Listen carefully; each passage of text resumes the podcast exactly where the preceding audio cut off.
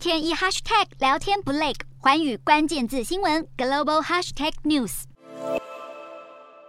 俄罗斯军队在基辅时间七日再度对全欧洲最大的扎波罗热核电厂发动攻击，目前已造成一名工作人员受伤与周围辐射检测设施的损坏。这已经是扎波罗热核电厂在三天之内所遭受到的第二次攻击。乌克兰国家核电公司表示，俄军发射火箭袭击厂内的干式储存设施，有超过一百个装有核燃料的容器存放在遭攻击的区域，核外泄的风险非常高。而更惨的是，核电厂外围的三个辐射检测感应器也遭到破坏，这代表。如果发生辐射外泄情况，也无法及时发现及回应。对此，国际原子能总署署长格罗西警告，本次军事行动已威胁到乌克兰的公众健康与环境，令人无法接受。而乌国总统泽伦斯基也痛批俄军行为已等同恐怖攻击。另外，在全世界极度关注的粮食纾困方面，由俄罗斯、乌克兰、土耳其以及联合国官员所组成的联合协调中心表示，四艘共装载十六万吨乌克兰玉米以及其他粮食谷物的货轮，已经在当地时间七日驶离乌南的黑海港口，这四艘货轮分别开往中国、意大利以及土耳其的伊斯坦堡与伊斯肯德隆两地。乌克兰官员也补充，另有一艘一日离开黑海港口开往黎巴嫩的谷物船将会延误抵达。